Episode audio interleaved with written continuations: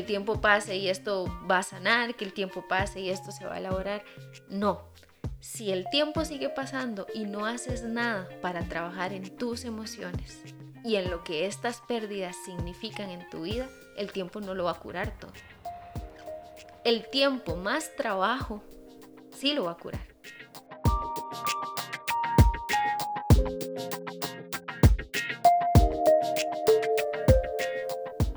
Te doy la bienvenida a un episodio más de Audiblemente. Recuerda que Audiblemente es un espacio para ponerle palabras a aquello que muchas veces solo sentimos, aquello que muchas veces solo pensamos o incluso aquellas cosas que muchas veces solo llevamos a nuestras acciones y a veces nos preguntamos por qué. Es un espacio para sumar a tu salud mental y a la de los tuyos. Y en esta ocasión vamos a conversar acerca del tema del duelo. Me parece un tema súper importante porque de una u otra manera, a lo largo de nuestra vida, las pérdidas eh, son algo que, están ahí, que, que son constantes, que se asoman de vez en cuando, algunas con más intensidad que otras, algunas más inesperadas que otras, pero están, están. Y de una u otra manera es un tema importantísimo que tenemos que, que abordar. Y y por eso la importancia de conversarlo en un espacio como este. Voy a empezar hablando un poco acerca de la palabra como tal, la palabra duelo. Viene del latín dolus, del verbo dolere, que significa sufrir o penar.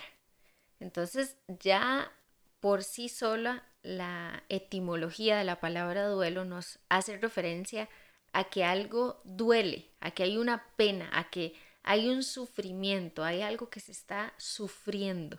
Eh, y eso es importantísimo tenerlo claro en el, en el panorama.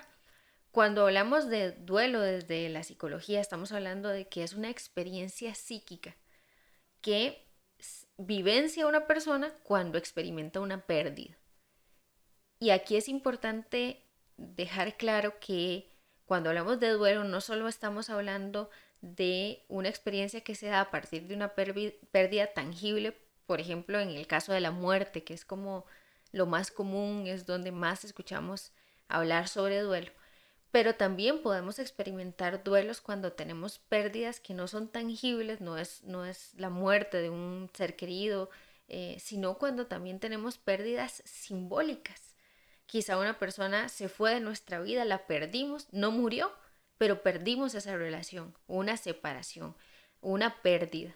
Eh, quizá perdimos, tenemos que elaborar un duelo a partir de un trabajo, a partir de, de lugares que hemos asumido en nuestra vida de manera simbólica, como posiciones personales a ciertos puestos, a ciertas a ciertos ambientes, a ciertos grupos de personas, etcétera, etcétera. Entonces, es importante dejar claro esto desde el inicio y entender que el duelo no solo se experimenta cuando hay muerte, sino que el duelo se experimenta cuando hay pérdida, sea esta eh, pues tangible o intangible, sea esta en lo objetivo, en lo real o en lo simbólico, ¿verdad? Y, es importante que, entendamos esto justo por lo que les decía, les decía al inicio, de que las pérdidas están ahí y nos acompañan durante la vida.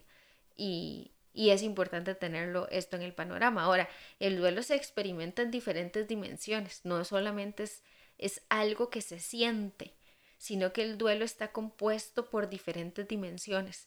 Por un lado tenemos la parte emocional, donde sí es cierto, hay, hay emociones, hay sentimientos que surgen a partir de esta pérdida, pero también se, se vivencia en la dimensión de lo cognitivo, eso quiere decir todas las ideas que aparecen a raíz de esta pérdida. Muchas veces son ideas referentes a la culpa, muchas veces son ideas referentes a, al reproche, si yo hubiera hecho esta cosa, si yo hubiera hecho tal otra, ese tipo de cosas pueden aparecer en la parte cognitiva o toda la, la, el cúmulo de ideas que puedan surgir en una persona a partir de una pérdida.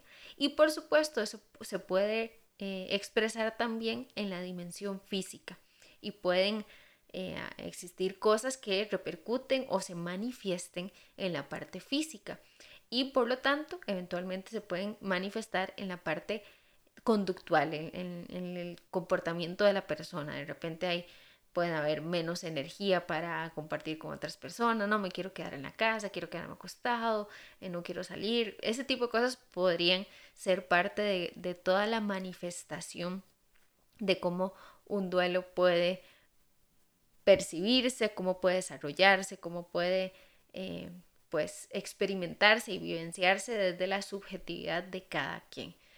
Eh, hay un autor que es, eh, bueno, uno de los referentes en, el campo de la psicología y es el psicoanalista Sigmund Freud y él habló mm, acerca de este tema. Hay un texto muy famoso y bueno, si me escuchan psicólogos o estudiantes de psicología van a saber que es así. Es un texto de hace más de 100 años, eh, se llama Duelo y Melancolía y bueno, aunque hay muchas cosas que desde el psicoanálisis se han reformulado conforme ha pasado el tiempo, hay ciertas bases y ciertas, eh, ciertos principios que se pueden encontrar ahí que siguen vigentes y, y Freud habla aquí acerca de cómo eh, el duelo se vivencia cuando hay un objeto, voy a tratar de ponerlo en, en, en términos sencillos, cuando hay un objeto amado, cuando él habla de objeto amado, no solo se está refiriendo a un objeto material, sino a cualquier cosa a la que podamos colocarle nuestra energía, nuestro amor. Entonces él habla que cuando este objeto amado ya no, ya no está, ya no existe, hay toda una libido o toda una energía psíquica que, que pues le colocábamos a este objeto amado y ya el objeto no está, entonces el sujeto tiene que o la persona tiene que aprender a hacer con esta energía que quedó ahí, porque ese objeto ya no está, ¿verdad? Y es muy interesante cuando entramos en un análisis desde, este punto de vista porque eh, es lo que ocurre, si vemos cuando, hablando de muerte particularmente, cuando muere un ser, ser querido, las personas que quedan alrededor, eh, en la mayoría de los casos, tienen una retracción de la energía hacia sí mismos y por eso la persona está acostada en la cama durante más tiempo, ¿verdad? Como que le cuesta volver a colocar toda esa energía en, en el afuera, en, en, otras personas, en otros objetos amados, en otros, en otras, em, qué sé yo, pueden ser relaciones, personas, em, el trabajo, eh, la parte social, etcétera, etcétera, sino que más bien hay una retracción de toda esa energía y es algo importante que nos plantea Freud en este texto de, de hace tantos hace tantos años. Hay algunas tres cosas muy, muy básicas que quiero mencionar que se podrían mencionar, no sé si como, como mitos o como creencias erradas a partir de, de lo que se dice acerca del duelo. Y si me estás escuchando y estás eh, atravesando un proceso de duelo, creo que es importante tomar en cuenta estos tres ideas que, que se escuchan muchas veces por ahí y que no necesariamente son así. Eh, la primera es, muchas personas hablan acerca de que el duelo es igual a depresión o de que el que está en duelo está deprimido. Y eso no es así. Eh, al inicio mencioné que el duelo es una experiencia que se vivencia en una dimensión emocional, por lo tanto es cierto que se va a sentir eh, emociones con respecto a esto, puede existir mucha tristeza, mucha nostalgia, mucha desesperanza, pero también es cierto que la tristeza no es lo mismo que la depresión. La tristeza no es lo mismo que la depresión, por lo tanto un duelo no necesariamente es sinónimo de depresión. Que una persona a partir de un duelo pueda desarrollar una depresión, pues sí, eso es posible, pero eso no va a ocurrir en todos los casos y eso no le va a ocurrir a todas las personas. Y si lo vemos al revés, tampoco. No todas las depresiones tienen como causa un duelo. Esto no es así. Entonces es importante hacer la aclaración que duelo no es depresión.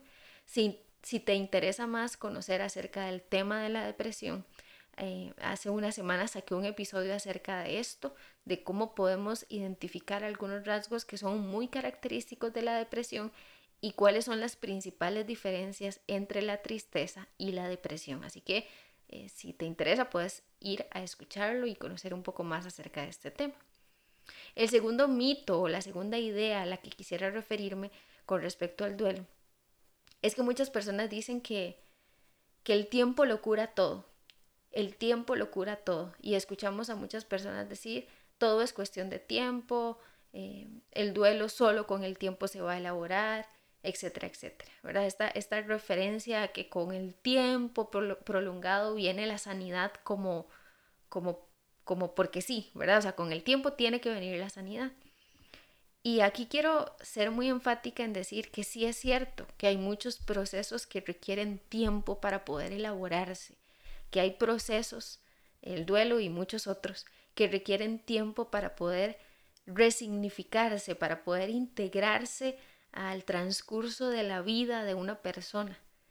Pero también es claro que ese tiempo debe ir acompañado con intencionalidad, porque no se trata solo de que el tiempo pase y, ya, y me voy a curar de esto, si, si, es curar la palabra que va aquí, entre comillas, eh, que el tiempo pase y esto va a sanar, que el tiempo pase y esto se va a elaborar.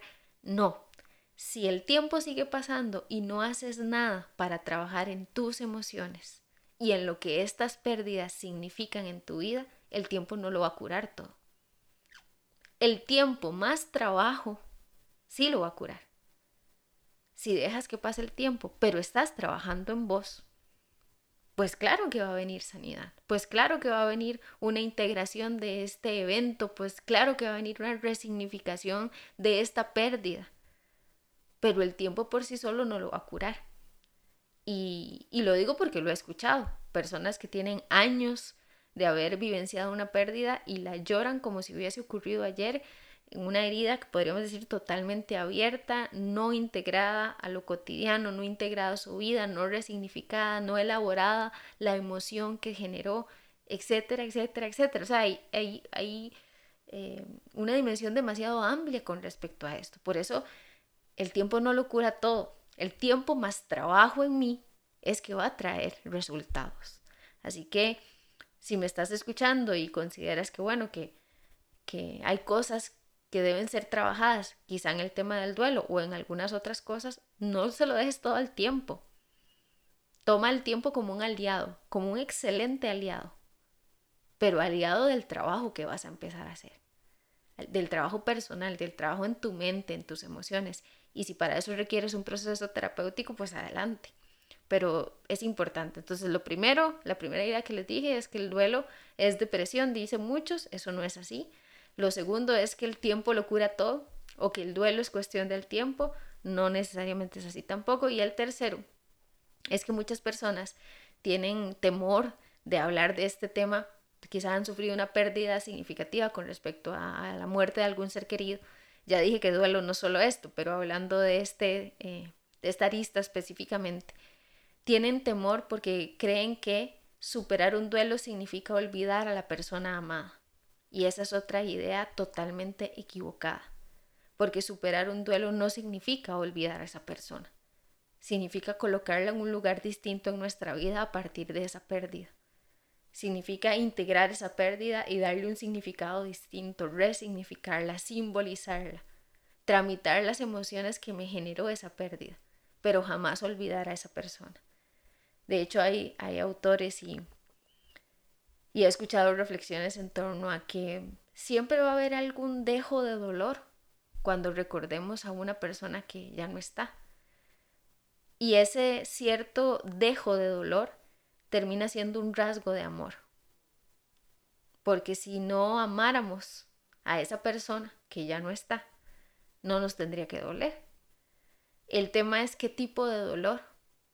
¿Va a ser un dolor que me paralice un dolor que yo no logre integrar, un dolor que yo no logre tramitar o un dolor desde la posición del amor, ¿verdad?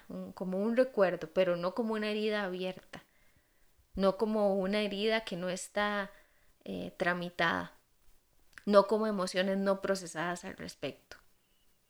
Y un poco de eso quiero hablarte eh, en el siguiente episodio, en la segunda parte acerca del tema del duelo. Voy a hablar un poco acerca de cuál es el proceso de un duelo eh, y cuáles son las etapas, si se quiere, aunque el proceso ya lo, ya lo voy a explicar en el próximo episodio, no es tan cuadrado, o por lo menos no me gusta verlo así a mí.